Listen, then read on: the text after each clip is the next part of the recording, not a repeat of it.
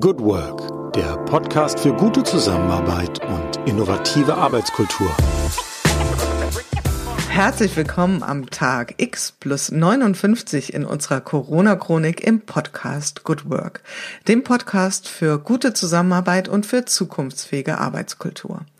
Mein Name ist Julie Jankowski und ich begrüße euch ganz herzlich hier in unserer Sonderreihe Gute Zusammenarbeit in Zeiten von Corona.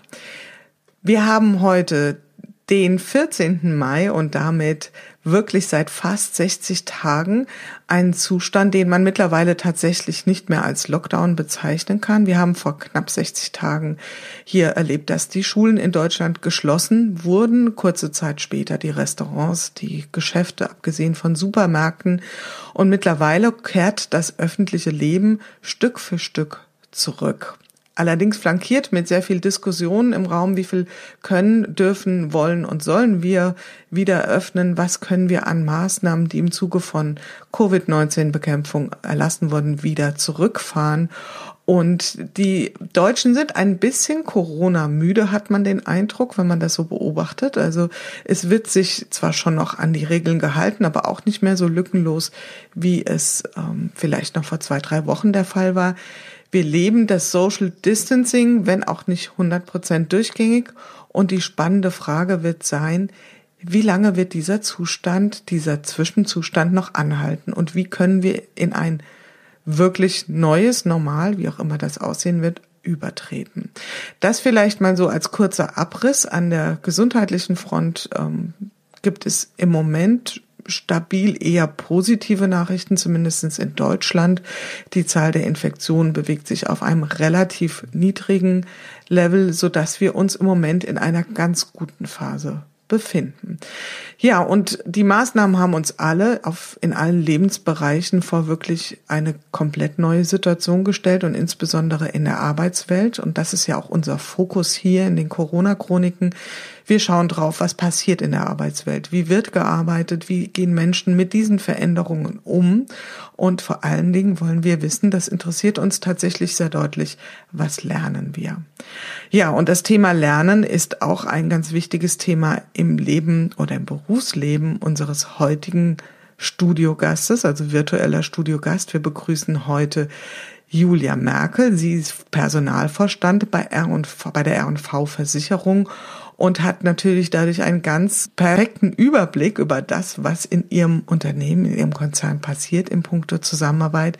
Deswegen bin ich ganz glücklich, Sie heute hier zu haben und sage erstmal ein freundliches Guten Morgen, liebe Frau Merkel. Ja, schönen guten Morgen, Frau Jankowski. Wunderbar, dass es mit uns beiden heute geklappt hat, auf die Distanz auch. Ähm, meine erste Frage geht an Sie ganz persönlich. Wie geht es Ihnen heute persönlich? Wie sind Sie heute in den Tag gestartet? Ach, mir geht's prima. Vielen lieben Dank. Ähm, hier scheint die Sonne. Ja, meine Eltern haben heute ihren 55. Hochzeitstag. Und äh, ich habe heute schon ja zwei Skype-Besprechungen hinter mir. Ja, freue mich jetzt auf unser Interview und dann auf noch viele andere Termine, die heute noch alle kommen. Das kann ich mir vorstellen. 55. Hochzeitstag, das wäre normalerweise was, was man doch zumindestens mal mit einer Feier, einer kleinen begehen könnte. Das sieht heute wahrscheinlich anders aus. Ja, das geht dann virtuell oder per Telefon, aber da meine Eltern eh in einer anderen Stadt wohnen, äh, hätten wir wahrscheinlich sonst auch telefoniert. Genau. Ähm, wir kommen gleich mal zu dem Punkt, wie denn sozusagen Ihr normales Berufsalltag aussah, bevor Covid über uns hineingebrochen ist. Wie, sah, wie kann, darf man sich so einen Tag vorstellen, einen Tag im Leben eines Personalvorstandes oder einer Personalvorständin? Ja, ich beginne meistens morgens so gegen halb neun, außer es sind Reisen angesagt, dann geht's natürlich früher los und dann gibt's zahlreiche Meetings, äh, zahlreiche ja, Telefonate auch, Besprechungen, natürlich auch viele Einzelgespräche oder Interviews und ähm, das geht dann meistens so abends bis sechs, sieben, acht und dann äh, im Schnitt so zweimal die Woche, manchmal sind es dreimal äh, noch Abendtermine von der Firma, die jetzt natürlich entfallen oder dann auch virtuell stattfinden. Und ja, so sind die Tage eng durchgetaktet und es passiert viel Neues und ist immer viel los und ja, wir haben gut zu tun. Sie haben gut zu tun. Die Arbeit selbst hat sich ja logischerweise nicht in Luft aufgelöst. Was sich allerdings stark verändert hat, sind die physischen Treffen. Ich nehme mal an, das ist auch bei Ihnen so. Wie macht sich das bemerkbar? Also sind Sie sehr viel in Skype-Sessions unterwegs oder virtuell oder was muss man sich da konkret vorstellen? Genau, also ich bin selber jetzt auch im Homeoffice, wie wir alle. Und insofern finden natürlich alle Sitzungen via Skype äh, statt oder mit extern dann eben auch über andere Videokonferenzsysteme. Zwischendurch viel telefonieren. Es passiert natürlich auch einfach viel mehr schriftlich, also dass man E-Mails liest äh, und bearbeitet, Unterlagen sichtet. Und ich muss sagen, diesen Zeitgewinn durch die entfallenen Reisezeiten, den genieße ich schon sehr. Also man hat halt doch ein bisschen mehr Zeit für Sport zwischendurch oder morgens oder abends dann in der Regel oder äh, nebenbei nochmal andere Themen lesen und auch mal in Blogs reingucken oder zum Beispiel spannende Podcasts hören. Also diese entfallenen Reisezeiten, die äh, ja, genieße ich schon als Lebensqualität auch, auch wenn einem natürlich das Treffen und sozusagen die Inspiration, die durchs Zusammenkommen entsteht oder durch einen persönlichen Kontakt auch, auch wenn das natürlich schon reduziert ist durch die virtuellen Meetings. Und ich würde da gerne mal einen Begriff reinbringen. Ich glaube, äh, Stefan Grünewald vom äh, Rheingold-Institut, der äh, sehr stark untersucht, was so die seelischen Befindlichkeiten der Deutschen ausmacht, der, der hat das äh, Wort Dehnungsfugen eingebracht. Ich finde das einen ganz schönen Begriff. Er sagt, wir haben ja normalerweise zwischen Meetings auch Wegezeiten und, und Reisezeiten. Und er bezeichnet diese Zeiten eben als Dehnungsfugen und sagt, die sind auch wichtig. Und was Sie jetzt schildern, ähm, ist, glaube ich, insgesamt schon ein ganz guter Trick, wenn man diese wegfallenden Dehnungsfugen eben nutzt, um sich zu entspannen oder Sport zu machen oder wirklich mal was ganz anderes zu tun, ist man, glaube ich, ganz gut beraten, denn wir neigen vielleicht sonst in die Falle zu tappen und alle äh, Räume mit Arbeit vollzustopfen. Und das ist am Ende vielleicht auch nicht so effizient, wie wir uns das vorstellen.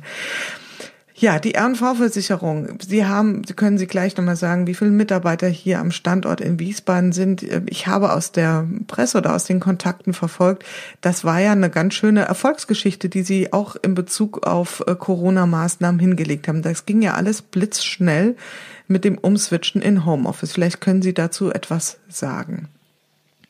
Ja, also wir sind insgesamt in Deutschland 17.500 Mitarbeiter und davon hier am Standort rund 4.500 in Wiesbaden. Und wir hatten schon vorher rund äh, 5.000, 6.000 Leute mit Laptops ausgestattet. Natürlich Mitarbeiter primär, die äh, im Vertrieb arbeiten und sonst auch beruflich viel unterwegs sind, insofern schon an mobiles Arbeiten gewöhnt waren. Aber unsere rund 10.000 Mitarbeiter an verschiedenen Standorten in Deutschland im Innendienst, ähm, da war natürlich primär, haben wir alle zusammen im Office gearbeitet. Und ja, das stimmt, da haben wir wirklich binnen von eigentlich einer Woche 11.000 äh, zusätzliche Home-Arbeitsplätze geschaffen. Und ich muss sagen, also unsere IT-Chapeau, die haben es wirklich toll hingekriegt. Äh, die Leute konnten ihre Rechner mit nach Hause nehmen. Neue haben das sogar nach Hause zugeschickt bekommen. Und äh, technisch, also wir haben uns wirklich gefreut. Es hat toll geklappt und wir können mit komplett stabilen äh, Prozessen äh, von zu Hause aus weiterarbeiten. Aber es war wirklich muss man sagen, allein zeitlich, ne, innerhalb von einer Woche, zehn Tagen, das alles so hinzukriegen, sieht man halt auch, alle ziehen mit an einem Strang, alle sitzen an einem Boot und wollen, dass es klappt und äh, probieren das aus. Und äh, ja, sind wir stolz drauf, dass wir das in so kurzer Zeit so schnell hingekriegt haben. Was würden Sie sagen, was hat Sie da unterstützt? Also was waren da so konkrete Maßnahmen, die Sie ergriffen haben? Oder gab es eine Taskforce, das wäre jetzt mal so mein Bild, ähm, um eben diese, diese Herkulesaufgabe einfach zu schultern? Ja, also wir haben äh, bereits im eigentlich Ende Februar ein Lagezentrum eingerichtet. Unsere Konzernsicherheit, die eh damit beauftragt ist, die ganzen Notfallpläne oder wie das denn heißt, Business Continuity Management, also BCM-Pläne, äh, regelmäßig zu pflegen und aufzustellen. Die haben das schon scharf geschaltet, sodass wir bereits ab Ende Februar, Anfang März unser Lagezentrum hatten, wo das alles koordiniert wird. Ähm, das wird von unserer Konzernsicherheit gemacht. Dort sind alle Ressorts angebunden. Also jedes Ressort hat dort einen Vertreter drin. Dann gab es Lagecalls einmal morgens, einmal abends, äh, wo sozusagen so einen Überblick über die Situation gibt, äh, sowohl äh, insgesamt, also was die Corona-Regelungen in Deutschland betrifft und auch den Verlauf, als dann eben auch, wie wir es bei uns im Unternehmen machen, dann die Absprachen, schnell auch die Informationen zusammenfügen, die Informationen aus den Ressorts aufnehmen, dann gemeinsamer Plan und dann nachmittags um fünf hat man sich wieder zusammen telefoniert oder geskypt und geguckt, was funktioniert, was nicht, wo besteht noch Regelungsbedarf, eben auch Erfahrungen austauschen, was funktioniert gut und dann äh, eben in Zusammenarbeit, zum Beispiel in diesem Fall mit der IT, oder auch mit unseren Betriebsräten oder wir haben auch schon sehr frühzeitig eine Taskforce im Personal aufgebaut, wo die ganzen äh, ja, Anfragen von den Mitarbeitern, die ganzen Themen, die geregelt werden mussten, wo wir das alles gleichzeitig bearbeiten konnten. Und ich glaube, der Schlüssel war wirklich, das so frühzeitig das Lagezentrum einzurichten, wirklich in diese kurze Taktung von zwei Calls, einer morgens, einer abends und dann schnelle, klare Absprachen und auch einfach eine gemeinsame Diskussion, weil man guckt natürlich auf die neue Situation und schlichtweg einfach ausprobieren. ausprobieren ausprobieren, was funktioniert gut, was funktioniert nicht, sich austauschen und dann äh, sozusagen das, was funktioniert, schnell multiplizieren. Das hat wirklich super geklappt, muss ich sagen. Mhm. Sie sind ja als Personalvorstand auch sicherlich mit dem Thema agiles Arbeiten immer wieder vertraut und das, was Sie gerade schildern, ist ja sozusagen Agilität in Reinkultur, nämlich dieses in kurzen Zeitzyklen immer wieder schauen, Maßnahmen entwickeln, ähm, Vorgehensweisen abstimmen, überprüfen, was funktioniert, was funktioniert nicht. Ähm, da wäre jetzt so meine Frage, glauben Sie, dass diese Lernerfahrung, die ja jetzt ganz, ganz viele Menschen auch in ihrem Unternehmen machen, dass sich das äh, sozusagen rettet in ein neues Normal, also dass man einfach erfahren hat, wie hilfreich das ist, sich immer wieder zu reflektieren, zu sagen, das klappt gut, das klappt nicht gut. Was wären da so Ihre Vermutungen? Also das ist doch unser absolutes Ziel. Ich glaube für alle Beteiligten. Das ist jetzt, ähm, sag mal so so unangenehm oder so schwierig auch der Anlass ist und so unverhofft das ja im Grunde für uns alle kam, äh, war es natürlich oder ist es auch eine positive Erfahrung zu sehen. Wir sitzen alle in einem Boot und ähm, wir haben aus meiner Sicht schon, hatten wir schon vorher ein gutes Wir-Gefühl bei der RNV, aber durch so eine Krisensituation und wenn man dann sieht, es funktioniert, ähm, ja, steigt dieses Wir-Gefühl äh, natürlich nochmal maßgeblich.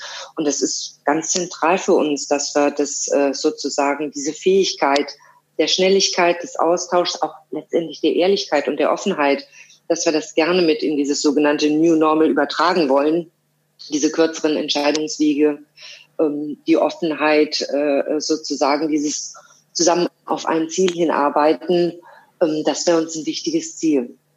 Ja, und auch was Sie sagen, die Ehrlichkeit auch zu sagen, das hat jetzt vielleicht nicht so gut funktioniert, wir müssen einen anderen Weg einschlagen. Das sind ja Dinge, die man vielleicht sonst ähm, ein bisschen von sich weg eher gerückt hat und die jetzt ähm, einfach so dermaßen im Zentrum stehen, dass man sagt, man kann gar nicht anders, als seine Maßnahmen permanent wieder zu justieren.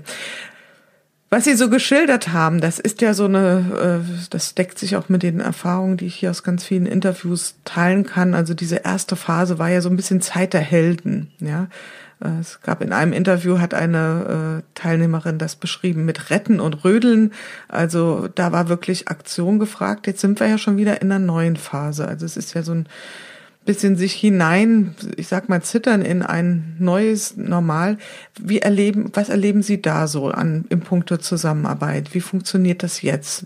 Kommen die Menschen wieder zurück in die Büros? Ist da eine Zurückhaltung? Ähm, Gibt es vielleicht auch den Wunsch nach ausgedehntem Homeoffice? Was, was beobachten Sie da so?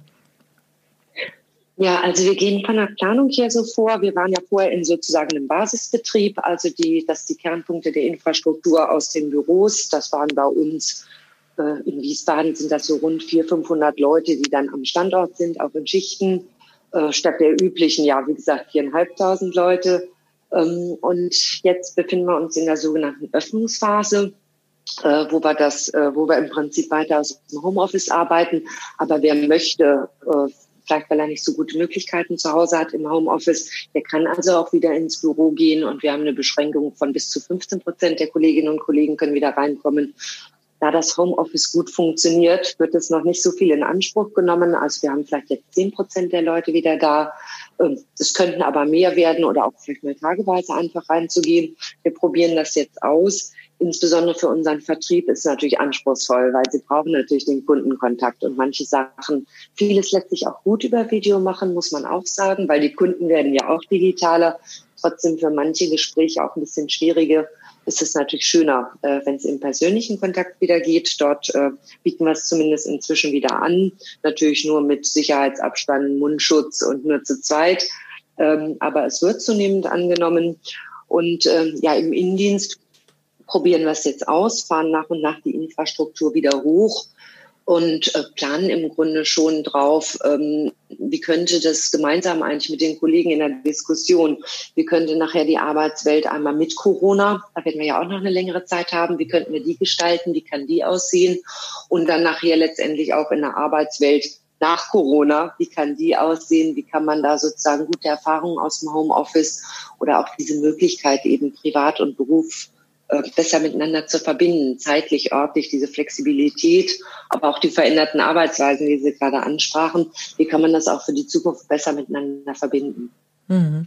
Und ich finde es ganz spannend, diese Differenzierung zwischen nach Corona und mit Corona. Ich persönlich habe auch doch schon mal drüber nachgedacht, wird man das überhaupt als solches noch differenzieren? Also wird dieses mit Corona nicht sukzessive in ein nach Corona relativ unbemerkt übergleiten?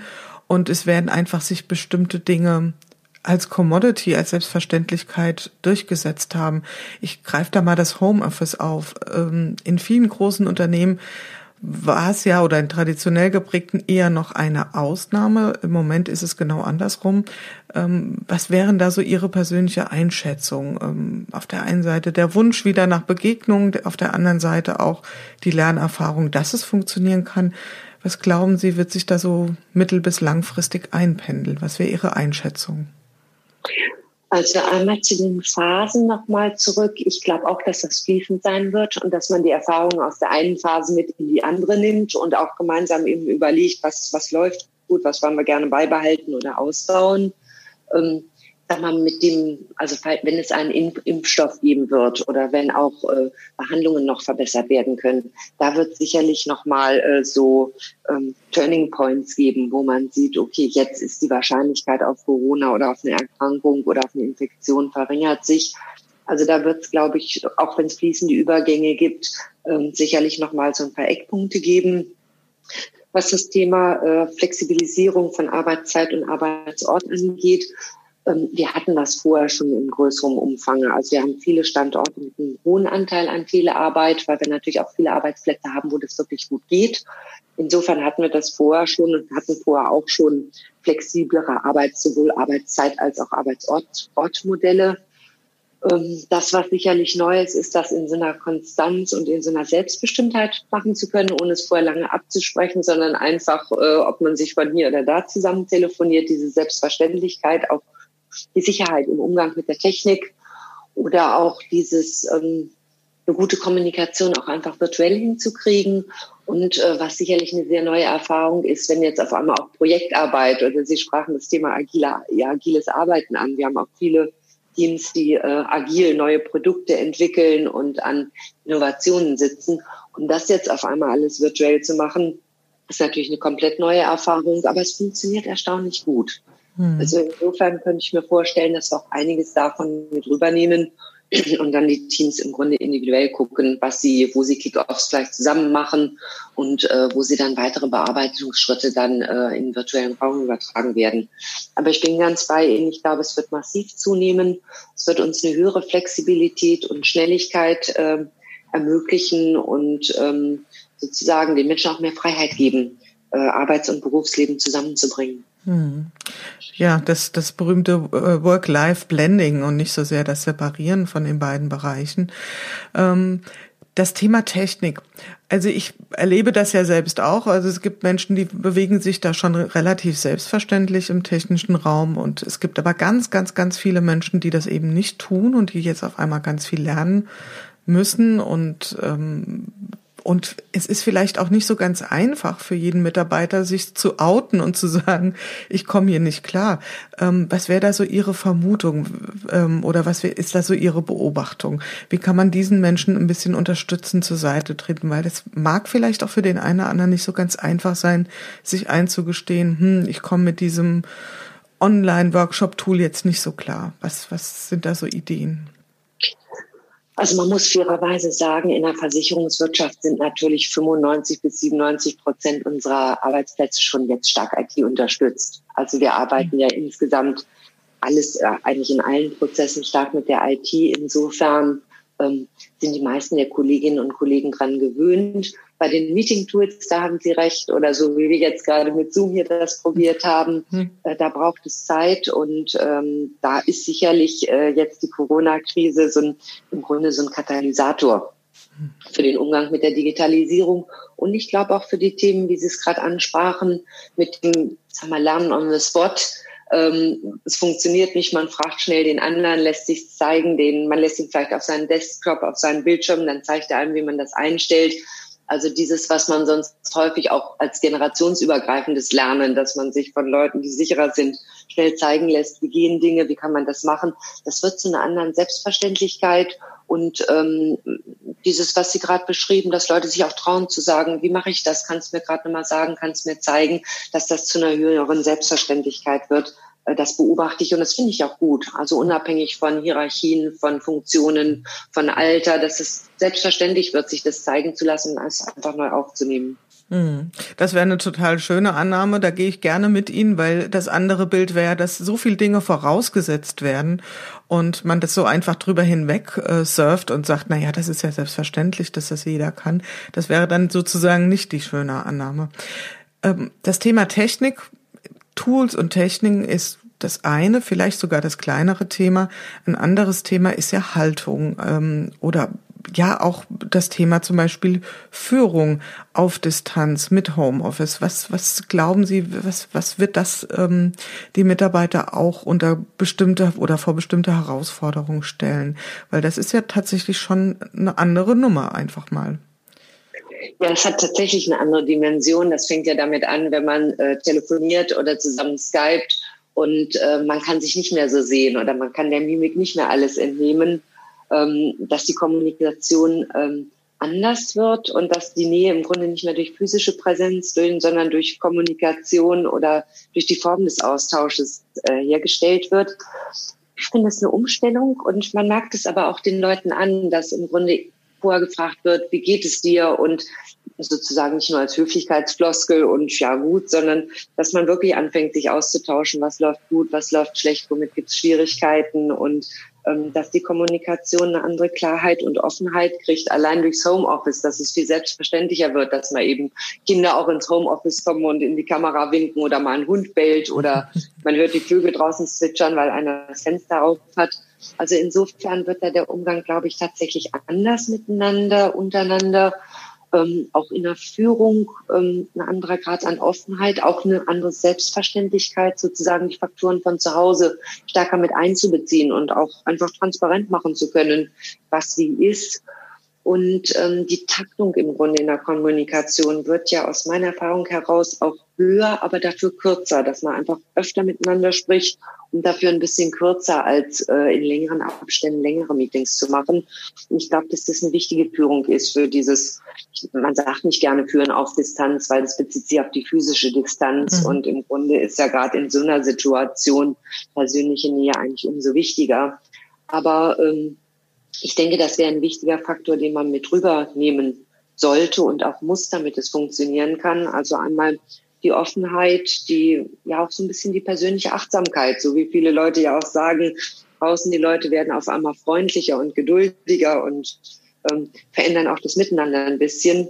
Und insofern sind sozusagen die Werte einer Unternehmenskultur, wie man miteinander arbeitet, ähm, wie wertebasiert auch, auch sozusagen das, das unternehmerische Handeln und das Arbeiten miteinander ist, äh, das wird sicherlich zunehmend an Bedeutung gewinnen. Da bin ich ganz bei Ihnen. Hm. Und das ist ja ein Thema, was bei Ihnen ganz, ganz oben auf der Agenda steht. Sie sind ja genossenschaftlich organisiert und haben ja jetzt auch vor gar nicht so langer Zeit äh, eine neue Kampagne gestartet. Du bist nicht allein. Also das heißt, das Thema einer äh, Gemeinschaftlichkeit, einer solidarischen Haltung, das war ja bei Ihnen schon lang vor Corona ähm, ja ein ganz wesentlicher Kern oder heute spricht man ja sehr, sehr oft vom Purpose des Unternehmens. Was beobachten Sie da? Was glauben Sie, wird das noch mehr an Bedeutung gewinnen oder wird sich das wieder in ein Niveau einpendeln, wie es vorher war? Was glauben Sie, wie werden die Kollegen mit dem Thema der Werte umgehen künftig? Also ich glaube tatsächlich, dass das eine ganz, ganz wichtige Basis ist. Äh, ist Solidarität überhaupt ein Ziel? Ist es ein Wert an sich? Wird er gelebt? Ist er selbstverständlich? Ist solidarisches Prinzip wichtig? Ähm, steht das große Ganze sozusagen im Vordergrund und äh, ich sag mal in Klammern Ego hat Auszeit sozusagen. Mhm. Und äh, das ist wichtig, das ist, ist das genossenschaftliche Prinzip. Und ich glaube, Sie können das nicht so schnell aus dem Plan rufen. Das muss in der DNA verankert sein. Es muss ja auch wirklich gelebt werden, nicht nur als Lippenbekenntnis, sondern wirklich auch im tagtäglichen Umgang. Insofern ist es sicherlich ein Vorteil, wenn es da eine stabile Basis gibt und auch ein gemeinsames Verständnis davon, äh, was das heißt. Und ähm, das äh, nach vorne hin weiter zu starten, dass es einen auch weiterträgt sicherlich eine wichtige Voraussetzung. Und ich glaube, wir haben da eine gute Basis. Aber das ganz gezielt auch bei Rückschlägen, auch bei Sachen, die nicht so gut funktionieren, mit nach vorne mitzunehmen, auch zu thematisieren, auch dort zu thematisieren, wo es nicht klappt, halte ich weiterhin für ja für sehr wichtig. Und wir haben auch ähm, sozusagen das Thema Zusammenarbeit oder Wertschöpfung oder Solidarität sind auch Werte, wo wir regelmäßig lieber auch besprechen, wie wir das machen und was das eigentlich konkret heißt. Hm.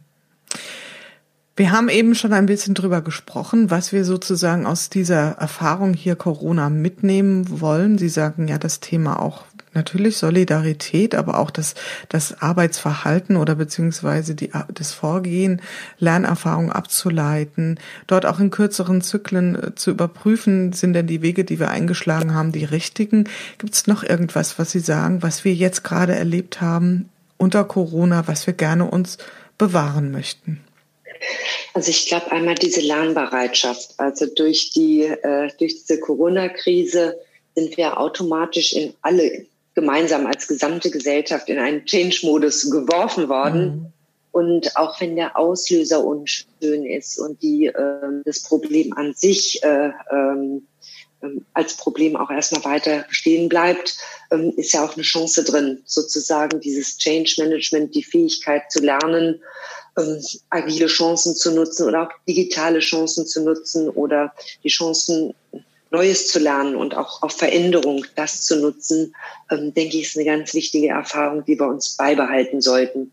Wie wir, Sie sprachen gerade das Thema veränderte Zusammenarbeit, veränderte Führung, wie wir diese Lernerfahrungen auch für uns persönlich, was wir an persönlichen Chancen haben, an äh, neuem Zeitansatz, an Repriorisierung von Foki, an Kontakten, an Aktivitäten, an Entschleunigung. Ähm, diese Form der Reflexion des Lernens und auch der Veränderung, die zu nutzen und mitzunehmen. Das sehe ich als wirklich echte Chance auch aus dieser Krise. Oder als zweiten Punkt auch äh, Themen, ich sag mal, je klarer die Vision ist oder die Mission, wo man hin will, wo ein Unternehmen hin will, was wir gemeinsam schaffen wollen und eine kontinuierliche Kommunikation auch darüber und ein Austausch und eine Reflexion. Das sind aus meiner Sicht zwei wichtige Themen, ähm, die sich wirklich lohnt mitzunehmen und die sich, äh, die sich bewähren in dieser Zeit. Mhm. Gibt es denn auch irgendetwas aus der alten Welt, also ich sag mal bewusst alt, also die Zeit vor Corona, wo Sie sagen, das hätte ich gerne wieder, das, das vermisse ich doch ein Stück weit? Also ich glaube, nichts ist durch einen persönlichen Kontakt zu ersetzen. Das fängt an bei der Körpersprache, bei der Mimik, äh, wenn man die Menschen sieht, allein was, was an Botschaften transport, äh, transportiert wird oder auch an Spirit. Ich bin positiv überrascht, wie gut auch ein Digital Team Spirit geht. Aber das ist natürlich was anderes, als, äh, äh, als wenn man sich trifft in Besprechungen oder in Meetings oder auch abends sozusagen bei den informellen Treffen zusammen was zu essen und einen informellen Austausch zu haben. Das ist schon was anderes und ich glaube auch, dass es die Leute vermissen und dass, dass alle da froh sind, äh, wenn es den Teil wieder gibt. Und äh, da glaube ich, diese, diese Abnahme des persönlichen Kontaktes ähm, das wird eines der ersten Themen sein, äh, wo, wo Menschen das, was Menschen mit sein ausmacht, nämlich hm. die physische Nähe und was gemeinsam zu machen und sich damit auch inspirieren zu lassen, ähm, dass wir das so schnell wie möglich dann auch wieder zurückholen werden. Ja, das denke ich auch. Also da glaube ich, hat sich ganz schön was angestaut an Bedürfnissen, an Austausch, nach Austausch und das wird sich auch seinen Weg bahnen. Zum Ende unseres Gesprächs würde ich ganz gerne noch mal ein bisschen einen Schwenk machen ähm, zu Ihnen persönlich. Haben Sie denn selbst auch sich so etwas zurechtgelegt? Wir nennen das hier immer den äh, Corona-Hack, also etwas, was Ihnen das Leben im Moment unter Corona etwas leichter macht, vielleicht ein neues Ritual oder irgendetwas in der Art, was Sie teilen können? Also was ich schon mache, ist, ähm, ich sag mal, ich habe morgens immer ganz gerne mal so einen Moment der Ruhe, äh, wo man sich so in Ruhe sammelt und Termine anschaut, erstmal Infos aufnimmt. Heute jetzt inzwischen natürlich immer mit Blick auf die Corona-Landkarte und die News, dann mal die Mails durchgucken. Und äh, das, was ich mir angewöhnt habe, ist morgens dann auch nochmal ganz gezielt wirklich Prioritäten zu setzen, zu gucken, was ist heute, was ist den Rest der Woche, ähm, worauf liegt jetzt der Fokus, was muss als erstes oder was will man als erstes. Also bewusst nochmal so Repriorisierung und Fokus ähm, ist zu einem noch wichtigeren Thema geworden als vorher. Und auch nochmal das Thema, sich die Zeit zu nehmen für die Themen, die zu gestalten sind. Weil es kommt so viel auf einen zu, es sind so viele Entscheidungen zu treffen, Fragen zu klären, Themen zu besprechen. Das ist, ähm, es war schon immer wichtig, aber dass es nochmal an Bedeutung aus meiner Sicht zunimmt, sich gewisse Zeiten zu nehmen. Wie wollen wir denn Zukunft gestalten? Wie wollen wir bestimmte Inhalte gestalten? Wie wollen wir bestimmte Themen miteinander entwickeln und nach vorne hin auch äh, gestalten. Und dass ich in der Zeit, das geht ja zu Hause eigentlich ganz gut, äh, zwischendurch sich dafür nochmal die Zeit zu nehmen, das bewusst zu durchdenken und mit anderen zu besprechen. Das finde ich hat an, ähm, an Intensität und auch an Relevanz äh, zugenommen. Und wie gesagt, durch diese verminderten Reisezeiten kann man sich ja auch ganz gut so diese Umswitch-Zeiten, die Sie ansprachen, mhm. zwischen Terminen oder zwischen, das geht hier jetzt fließender ineinander über vom vom äh, sozusagen Arbeitsalltag in die privaten Zeiten, ähm, das da nochmal zu reflektieren und sich zu überlegen. Mhm. Sehr gut. Ja, dann sind wir sozusagen tatsächlich am Ende angelangt unseres Gesprächs und ich habe da noch eine Frage an Sie, die kriegt jeder Gestellte hier in den Corona-Chroniken ähm, als Interviewgast dabei ist, nämlich wenn ich bislang etwas aus Corona gelernt habe, dann ist es das Pünktchen, Pünktchen, Pünktchen dass das Wichtigste ist, äh, ein gemeinsames Ziel zu haben und dass man super überrascht ist oder dass ich super positiv überrascht bin, was alles möglich ist, wenn man gemeinschaftlich das ungeplant mit einem gemeinsamen Ziel äh, anfasst und welche Kräfte da auch frei werden.